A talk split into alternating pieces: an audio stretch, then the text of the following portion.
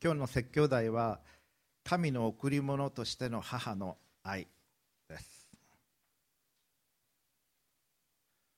皆様の中にはすでにお母様がお亡くなりになった方もいらっしゃるかもしれません。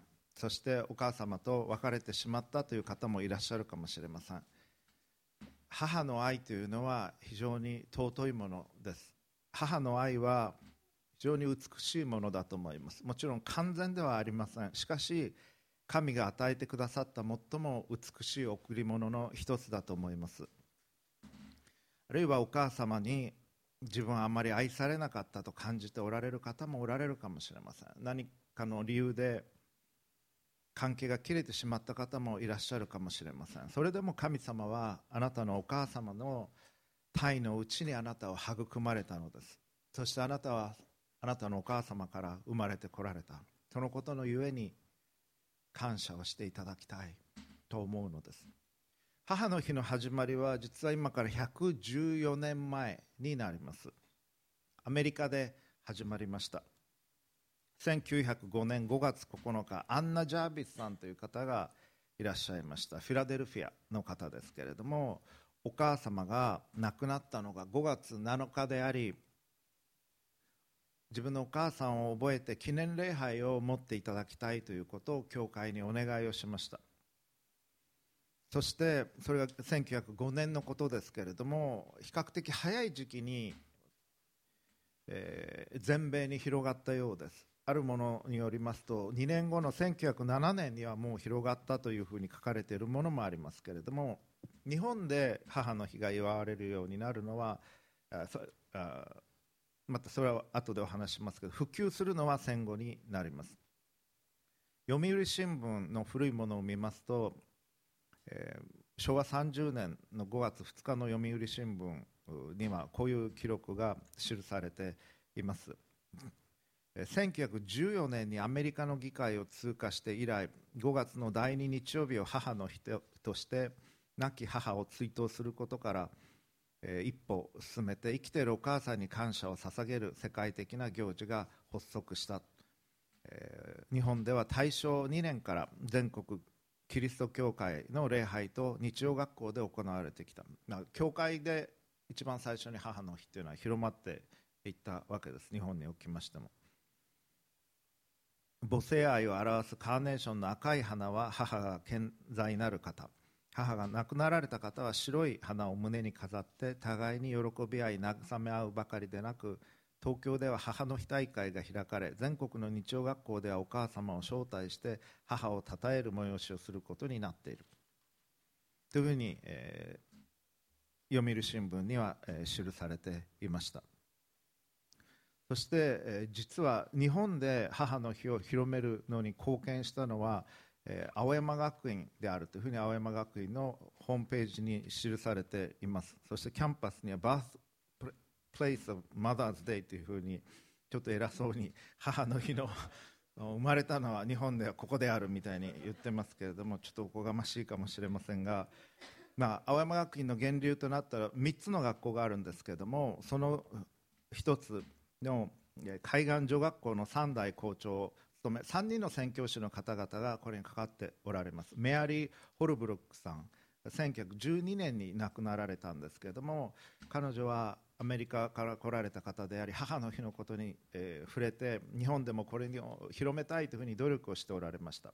で彼女が亡くなった翌年1913年にマイラ・ドレーパー宣教師が、えー、青山女学院で教鞭とっておられたんですけれども日本で最初の母の日の行事を行ったということです。そしてその後ファニー・ウィルソン宣教師が日本の各界の著名人に働きかけた結果1932年に日本で初めて母の日が公式行事として祝われたということであります。いずれにしましてもキリスト教の伝統の中から礼拝からまたミッションスクールから教会から日曜学校から母の日が広まっていったということは事実です。そして今日は特別にそのお母さんの愛を覚える礼拝としたいと思います。今日の聖書箇所は新約聖書マタイ福音書23章37節から39節です。プロジェクトに出ますのでご参照ください。これはイエス様がイスラエルの国を見そしてエルサレムを見ながら嘆きを込めて語られた言葉です。ここに母性的な神の愛が表されていると考えられています。お読みいたします。ああエルサレムエルサレム。預言者たちを殺し自分に使わされた人たちを石で撃つ者。私はメンドリがヒナを翼のもとに下に集めるようにあなたの子らを幾度集めようとしたことか。それなのにあなた方はそれを好まなかった。見なさい。あなた方の家は荒れ果てたままに残される。あなた方に告げます。祝福あれ。主の皆によって来られる方に。とあなた方が言う時まであなた方は今後決して私を見ることがありません。以上です。神は人を救うために救い主イエス・キリストを使わされました。長い時間をかけて準備をされそしてようやく救い主イエス・キリストが使わされたのがクリスマスの時でした。その前に預言者たちを通し道備えをされていきました。しかし送られてきた預言者たちを何人も何人も殺していった。それがイスラエルの歴史に刻まれています。そしてしかし神はメンドリがヒナを自分の翼のもとにこうやって嵐の中でも大切に守るように何度も何度も集めようとした。何度も何度も守ろうとした。しかしそれを好まなかった。自分の行きたい方向に進んでいってしまった。そのことをイエス様は嘆かれていらっしゃるのです。そしてそれは全ての人に対しても語られている言葉ということができるでしょう。神のことを知りながら神に従うことを好まない人もいれば神のことはそれほど分からないけどなんとなく分かってるけど神が語られてもそれでも自分は自分の生きたいように生きたいと思ってしまう。ということもある。にもかかわらず神は今でも母鳥がひな鳥を翼のもとに集めるようにその温かさの中で愛の中で私たちを導いていてくださる。そのことがここから読み取ることができるわけです。神は父なる神というふうに申します。御父というふうに言います。父なる神子なる神イエス・キリスト。そして聖霊なる神が異なるパーソナリティを持ちながらしかし本質において一体であるということそれを三位一体というふうに表すのですけれども父なる神の愛は不正的だと思います。男性的だと思いますがしかし母性的な面もあります。母親の愛の源も実は神の愛にあるからです。そしてその最も完全な母性的な愛というのは聖母マリア様を通して表されたと思います。神は目に見えない存在です。イエス様はだから目に見える形で来てくださいました。そして私たちは自分子供が生まれてきた時に一番最初に身近に接するのはお母さんだと思います。おそらく生まれてきて一番最初に抱かれたのは母の胸だったと思います。その母の愛を通して神の愛っていうのはこういうものなんだろうなということをある程度いやかなりの部分知ることができると思います。それが今日の説教の内容です。神の贈り物としての母の愛3つのことを申し上げていきます。第1番目母の愛というのは諦めません。The love of mother is steadfast というのは1番目のポイントです。自分の子供をどこまでも愛するのが母親の愛です。聖書の中にもいくつもそういう表現が出てきますけれども新約聖書マタイによる福音書15章を見るとイエス様がツロとシドンの地方に退かれる場面が出てきます。ツロとシドンの地方っていうのはイスラエルの北の方の海岸線沿いの辺りです。アッコというところがあるんですがそのさらに上の方ツロとシドン。イスラエルの人たちのもともといるというよりもそうでない。民族の人たちがおられたところだと思います。そこでカナン人の母親がイエス様のところに来ます。自分の娘が悪霊に取りつかれているんだと言ってそのお母さんはイエス様がおられると聞くとやってくるんです。そして娘のためにどうにかしてくださいと言って叫びながら助けを求めました。でイエス様答えないんですそれに対して。イエス様はまず自分は自分が使わされている人々イスラエルの民のところに行かなければならない。それが自分の最優先事項であるというふうに理解をしておられました。だから彼女には答えなかった。だけど彼女は大声でわめきながら叫びながら私の娘を助けてくださいって言ってくるんです。で弟子たちはちょっとイエス様これうるさいからどうにかしなきゃいけないと思いますというふうに。でイエス様はイスラエルが最優先ですというふうに答えられます。私はイスラエルの家の滅びた羊以外のところには使わされていませんというふうにイエス様は言う。それでも彼女は諦めないんです。そしてイエス様の前にひれ伏して助けを請うんです。どうにかしてください私の娘をというふうに。母親というものは自分の子供のためであるならばできることを何でもしたいと思うものです。もうクレイジーに思えるようなことでさえ母親というのは自分の子供のためだったらしようとする。それが母の愛です。そしてその愛というのは神の愛から来てるんです。母親は自分の子供のことを決して諦めない。どんな風になったとしてもなぜかそれはその子が自分の娘であり自分の息子であるからです。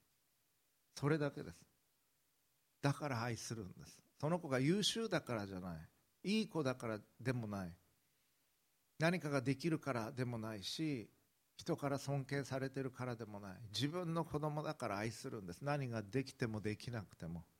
愛という言葉にはギリシャ語では何種類かあります。エロースという言葉。それは性的な愛。そしてまたより価値のあるものを愛する愛。優秀な人を愛する愛ハンサムな人可愛い人美人の人を愛する愛それはエロースというものです。あるいはより優れたコンピューターより大きな美しい家を愛するのはエロースのエロース的な愛です。それに対してフィレオという愛があります。フィレオというのは友人を愛する愛友情の愛です。そしてまたストルゲーという愛があります。それはそれこそ母鳥がひな鳥を愛するような親子の愛。そしてもう一つアガペという言葉があります。アガペというのは無償の愛です。価値があるから愛するのではなくどんなことがあっても変わることのない凄まじい愛です。無価値であったとしてもそのものを愛する愛。神の愛はアガペという言葉が新約聖書の中では多く使われています。神があなたを愛するのはあなたが優秀だからではありません。あなたがいい子だからでもない。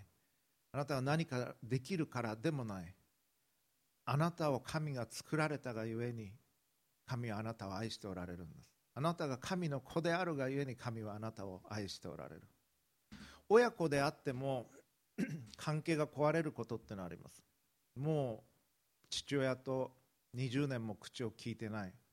会ってもないという人だっておられます。親子なんだけれど親子関係にないということがありえます。すべての人は神によって作られてます。神によって作られてない人なんて一人もいません。だけれど神との親子関係が壊れている人がいます。そして神は母鳥がひな鳥を翼のもとに集めるようにあなたのことを今まで何度も何度も導いてこられたはずです。あなたはそれを知っておられるでしょう。あるいはまだ気づいておられないかもしれない。神の愛はあなたを諦めないんです。どこまで行っても諦めません。最後の瞬間まで諦めない。できるすべてのことを神はされます。そういう方なんです神は。アダムとエバが罪を犯した時に神はすぐさま救い主を送り人類を人を救うということを定められました。そこから長い月日をかけて準備をされそしてイスラエルの民を選び預言者を送りそしてさらに準備をされようやく今から約2000年前に救い主を送るということをなさいました。そしてその救い主の十字架を通してという形で愛する神ご自身である神と父なる神と一体であったイエス・キリストをこの地上に送られその愛するイエス・キリストが人々によって先ほど私たちが賛美歌で歌ったように救うために来た人々によって十字架にかけられ殺されていく。その中でイエス様は御父から見捨てられたかのごとく感じた十字架を通して救いの道を開かれたんです。イエス様は最後まで御父に信頼し続けられました。それ以上の痛みというのは神にとってありませんでした。愛する救い我が子イエス・キリストを送るだけではない。十字架にかけて我が神我が神どうして私を見捨てになったのですかと言われるところまで導かれしかもそこでイエス様は御父に見捨てられたかのごとく感じられるようなそこを通してまで救いの道を開かれたということです。それは神は私たちを救うためだったら何だってするということです。その母親の愛というのは父なる神の愛から来ているということを覚えていただきたいと思います。神はあなたのことを本当に愛しておられます。どれほど愛してるか。それはあなたのことをこよなく愛している。あなたのお母さんをはるかに超えるほど愛しておられる。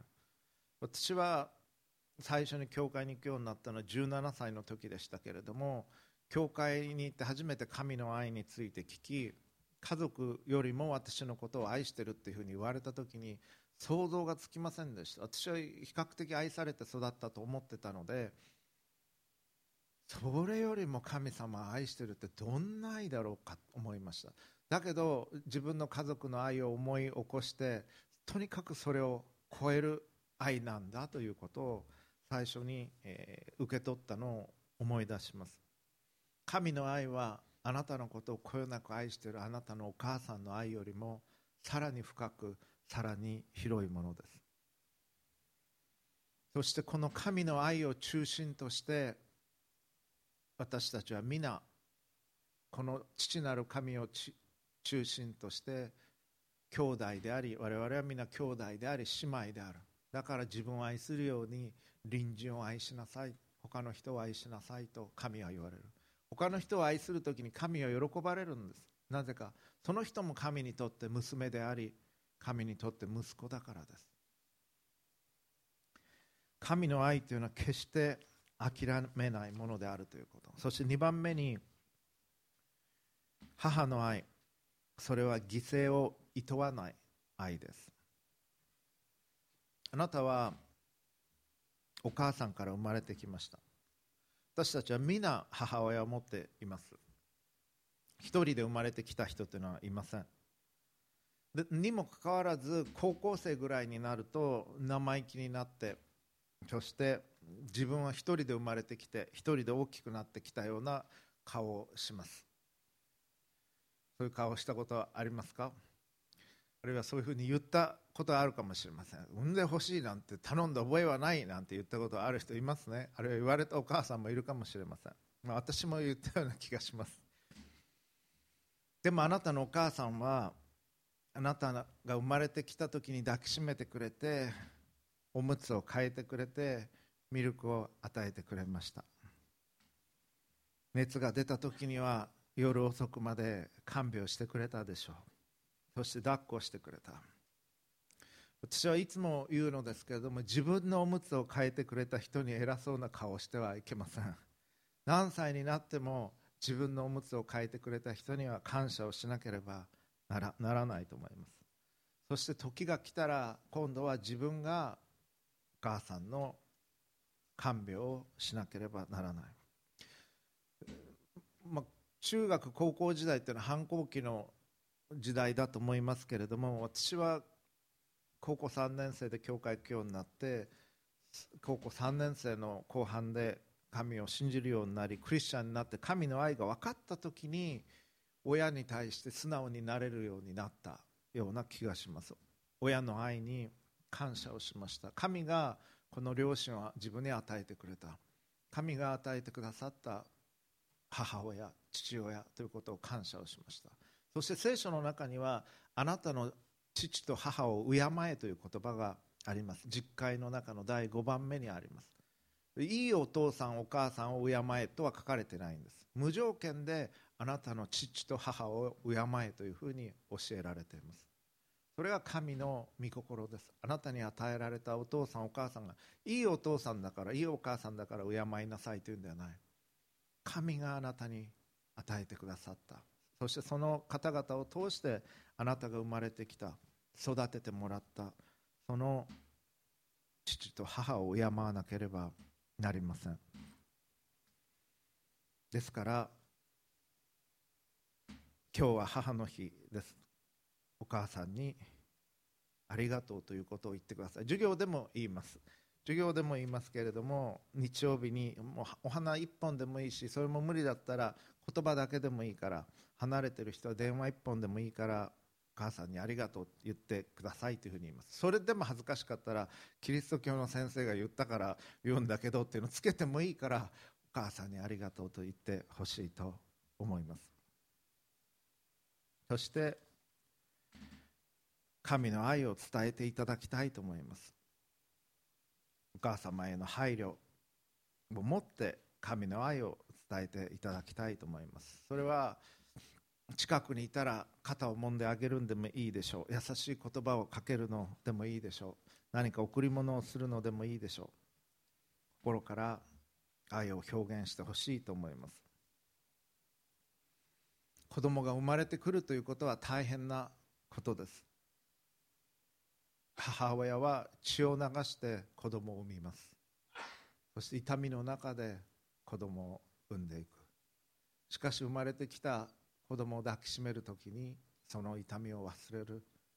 そのような母の愛に包まれてあなたは生まれてきたわけです。ポンとあなたが生まれてくるならあなたのお母さんのあなたに対する愛は今ほど深くなかったかもしれません。しかし血を流してあなたは生まれてきたんです。私の友人はまあ、大学時代の同じ下宿に泊まあの住んでいた友人は私が花を買ってきたことがあったんですけどそれを見て自分も何か買いたいと思ったようで彼はサボテンを買ってきました。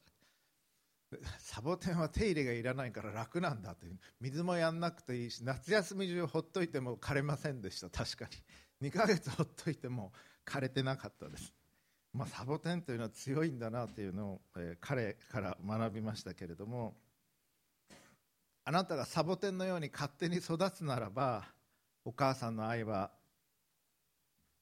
お母さんのあなたを愛する愛はそれほど深か深くなかったかもしれません。だけど子供は手がかかるんです。子供は生まれて馬だったら生まれてきてすぐ立ち上がることできますけど子供は立ち上がるまでに1年以上かかりますしずっと守ってやらなきゃいけないし食べさせてやらなきゃいけないし着させてやらなきゃいけないししかも言うことは聞かない。そしてだんだん大きくなると反抗期が出てきて偉そうなことを言うようになる。にもかかわらず親は母親は子供を愛し続けるわけです。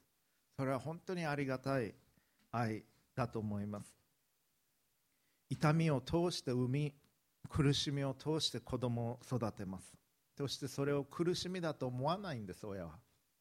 大変だったと思うけれどもそれも喜びに変えられていく。子供が入院した時に親はベッドで添い寝をしなければなりません。子供は一人だけで入院できませんから。あの時大変だったねというふうに思い出すかもしれない。だけどそれも良い思い出になっていく。あの時大変だったね。そう思う親がいて子供は育っていくわけです。旧約聖書イザヤ書53章11節にこういう言葉があります。救い主イエス様のことが書かれている言葉だと思います。彼は自分の命の激しい苦しみの後を見て満足する。私の正しいしもべはその知識によって多くの人を義とし彼らの咎を彼が担う。イエス様はあの十字架をあの苦しみを通られそしてご自分の命の激しい苦しみの後を見て満足されるというんです。私たちを救うためにイエス様十字架を通られました。十字架を担がされ十字架に釘付けにされ命を捧げられた。その苦しみを振り返りイエス様満足すると言われるんです。それを通して私たちを救うことになったからです。そして多くの人々の私たちの咎を私たちの罪をイエス様の十字架で担われた。その犠牲的な愛。そこから母親の犠牲的な愛っていうのは来るんです。お母さんの愛っていうのは子供に対する多くの犠牲を通して表されます。あなたのためにお母さんがしてくれた犠牲を思い起こしてください。物心ついてからのことしか思い出せないでしょう。しかしその前にずっと母親が苦労し痛みを持って支えてくださったということをどうか今日もしお母さんとの関係が良くなかったとしても思い感謝を捧げていただきたいと思います。ですから母の愛それは諦めない愛であるということ。そして母の愛それは犠牲をいとわない愛であるということ。そして最後に母の愛それは人を育てるものだということを話をしたいと思います。聖書の中に神を愛する母そして神を愛する祖母を持った人の話が出てきます。テモテという人物です。そして使徒パウロはテモテのことを指導していました。そしてテモテに書き残した手紙が残されておりそれが新約聖書の中に収められています。その手紙の第2番目第2テモテ書の1章1節から5節のところ特に5節をお読みします。聞いていてください。パウロがテモテに当てて語っている言葉です。私はあなたの純粋な信仰を思い起こしています。そのような信仰は最初あなたの祖母ロイスとあなたの母ユニケのうちに宿ったものですがそれがあなたのうちにも宿っていることを私は確信しています。彼の手元のおばあさんロイスという方だった。お母さんユニケという方だった。そのおばあ様とお母様によって育まれた信仰が手元へと継承されているそうパウロは語っているわけです。この時代はヨーロッパあるいは中東にはクリスチャンずっとたくさんいたかと思うかもしれませんけれどもこの時代はクリスチャンの数は少なくキリスト者は迫害をされていました。そういう時代です。1世紀のパウロが亡くなったのはおそらく50年前後でしょうから、まあ、キリスト教の初期の時代です。クリスチャンとして生きるということはとても困難だった時代です。その中信仰を受け取ったおばあさんのロイスとお母さんのユニケがおりそそして生まれてきたテモテが育てられてきた。親から特に母親の信仰っていうのは子供にものすごく大きい影響を与えるんです。実際にいくつもそういう例があります。テモテがそのうちの一つですけれどもスザンナ・ウェスレーという方がおられます。メソジスト派のキリスト教の創始者となっていくジョン・ウェスレーそしてその弟チャールズ・ウェスレーの母親です。父親は牧師でしたけどサムエル・ウェスレーという方ですけれどもその母スザンナは信仰深い方であったということは言われています。そして彼らから彼女から彼らは信仰を継承していった。メソジスト派青山学院はメソジスト派ですけどもそのことの上にマダー・オブ・メソディスムと呼ばれています。スザンナ・ウェスレはメソジスト運動の母とさえ呼ばれている。息子たちをそのように育んでいった。母親は一緒に生活を、まあ、父親もそうですけどしてますから本当に何を信じてるのかっていうのは分かるんです。学校の先生だったら教室でしか会わないかもしれない。あるいは牧師だってそうかもしれない。それほど触れ合う機会多くないかもしれない。だけど自分の母親が何を信じてるのかっていうのは分かります。一緒に暮らしてたら。食事をする時あるいはさまざまな言葉会話をする時どっかに出かける時お茶を飲みに行く時本当にお母さんは何を信じてるのかっていうのは肌で感じます子供は。でそういう部分っていうのは大切なんです。イエス様は弟子を育てられた時に3年間ずっと一緒に暮らされました。だから授業だけじゃない授業っていう感じじゃないんです。一緒に暮らしている中でイエス様がどういう方なのか何を信じておられるのか御父との関係はどういうものなのかを弟子たちは肌で感じたんです。そしてペテロはこの方のうちにイエス様のうちに罪を見いだすことはできなかった。この方に罪はなかったというふうに語っています。一緒にいると分かる、まあ、いいこと言う先生だっていいこと言う牧師だって家に帰るとだらしないとかそういうことだってあるわけです。だから家族が一番よく分かります。あるいは子供たちが一番よく分かるわけです。そういうところというのは。お母さんが何を信じてるか本当の意味で何を信じてるかっていうのは子供によく伝わります。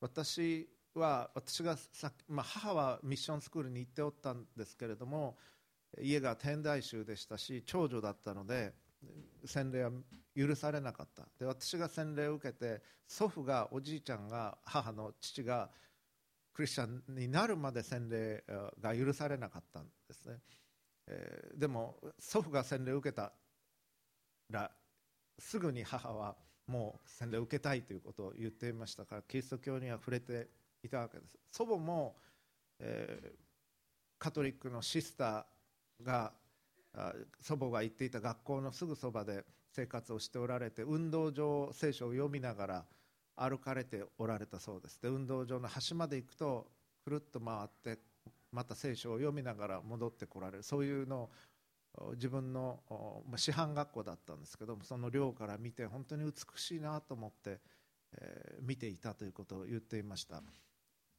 私が洗礼を受けた後で母も祖母も洗礼を受けましたけれどもしかし祖母の信仰母の信仰を見ていてまあ、本当に信じているなっていうのは肌で感じることは何度もありました。祖母が亡くなった後の聖書の書き込みたくさんの書き込みがありましたしそしてまた食事が私がふるさと帰った時に食事が終わって洗い物を大体してくれてその後一人で台所で祈っていました。30分ぐらいは毎日祈っていました。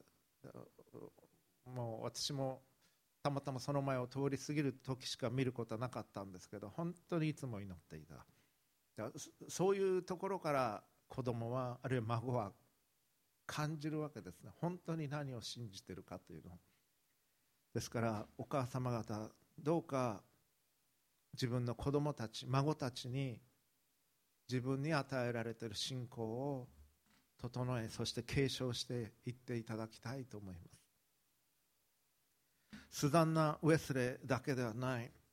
母モニカと聖モニカと呼ばれる方がおられます。古代教会の聖人アウグスティヌスという方がおられますがプロテスタントからもカトリックからも尊敬されている、えー、偉大な指導者でしたけれども彼はモニカはキリスト教の家にお生まれになってそしてだけど異教徒と結婚します。そして暴力とかいろんなひどいことが行われている中で夫の救いのためそしてまた息子の救いのためにお祈りをしていました。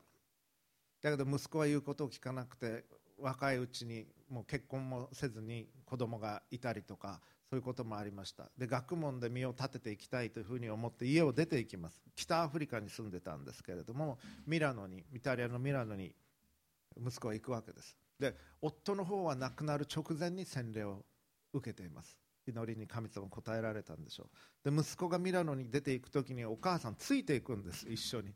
そしてミラノの司教アンブロシウスこの人も大物ですけどもアンブロシウスに会ってどうかうちの息子をよろしくお願いします。この辺りもお母さんですね。お父さんだったらそこまでできないと思います。お母さんは勇気があるんですね。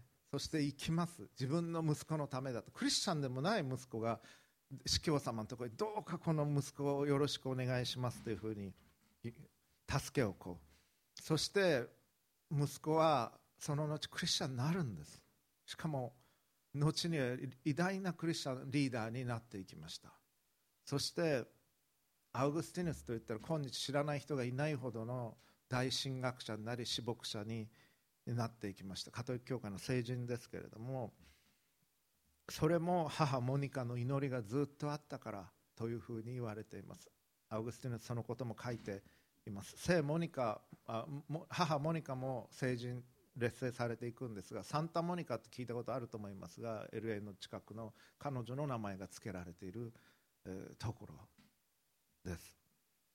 そして私たちがよく知っている「Amazing Grace」という歌があります。私たちの教会でもよく歌いますけどもあの作詞をしたのはジョン・ニュートンというイギリス人ですが彼のお母さんは敬虔なクリスチャンでした。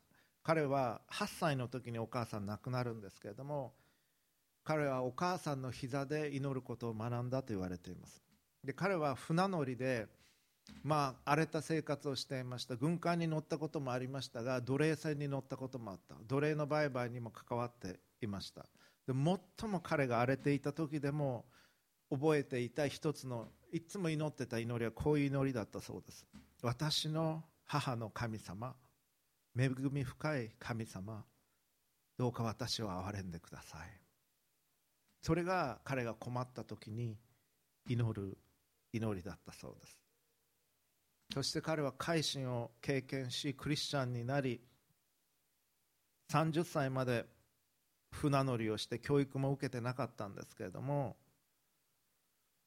英国国教会の司祭になっていき39歳で聖職に就きます。そしてあの歌「アメイジング・グレース」を書いていきました。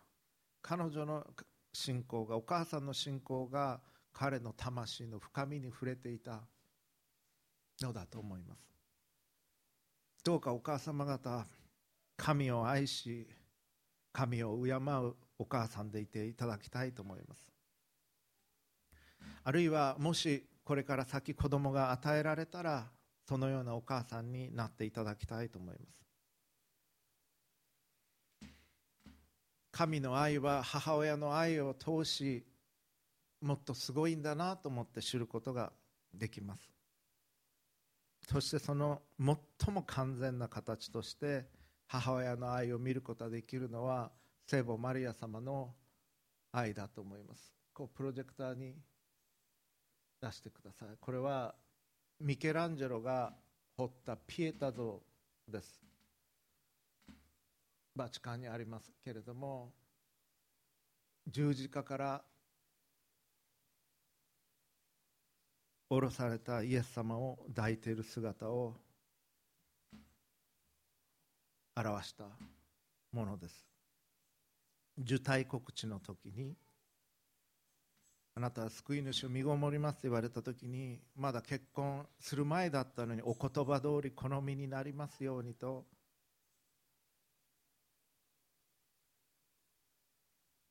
幼きマリア様それを受け取られます。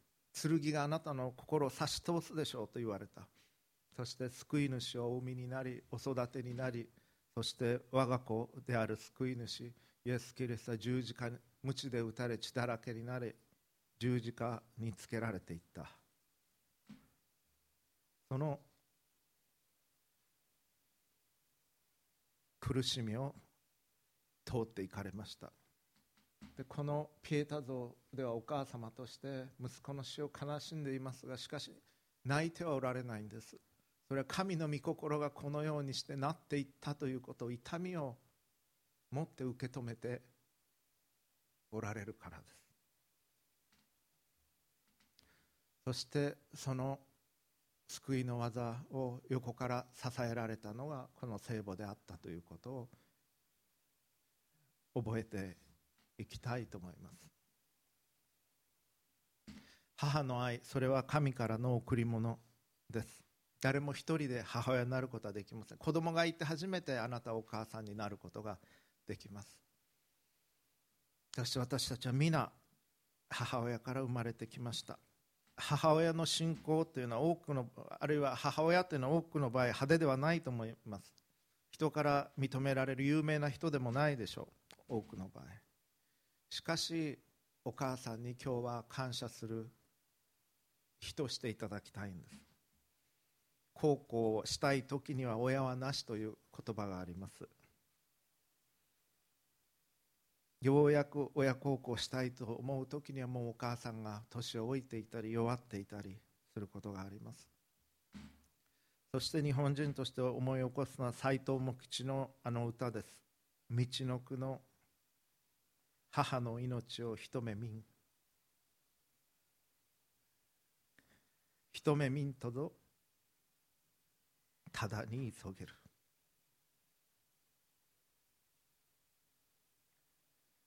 既得との知らせを聞いて東北に急いでいる姿が目に浮かぶようです。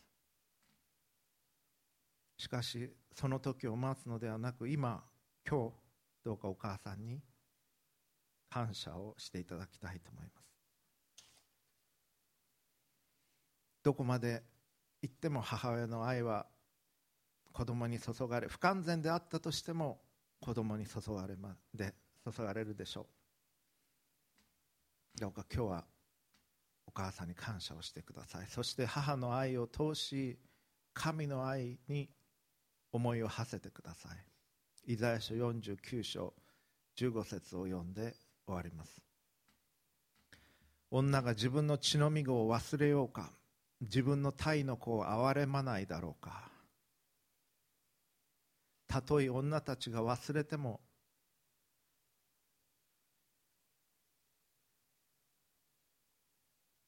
この私はあなたを忘れない。お祈りをいたします。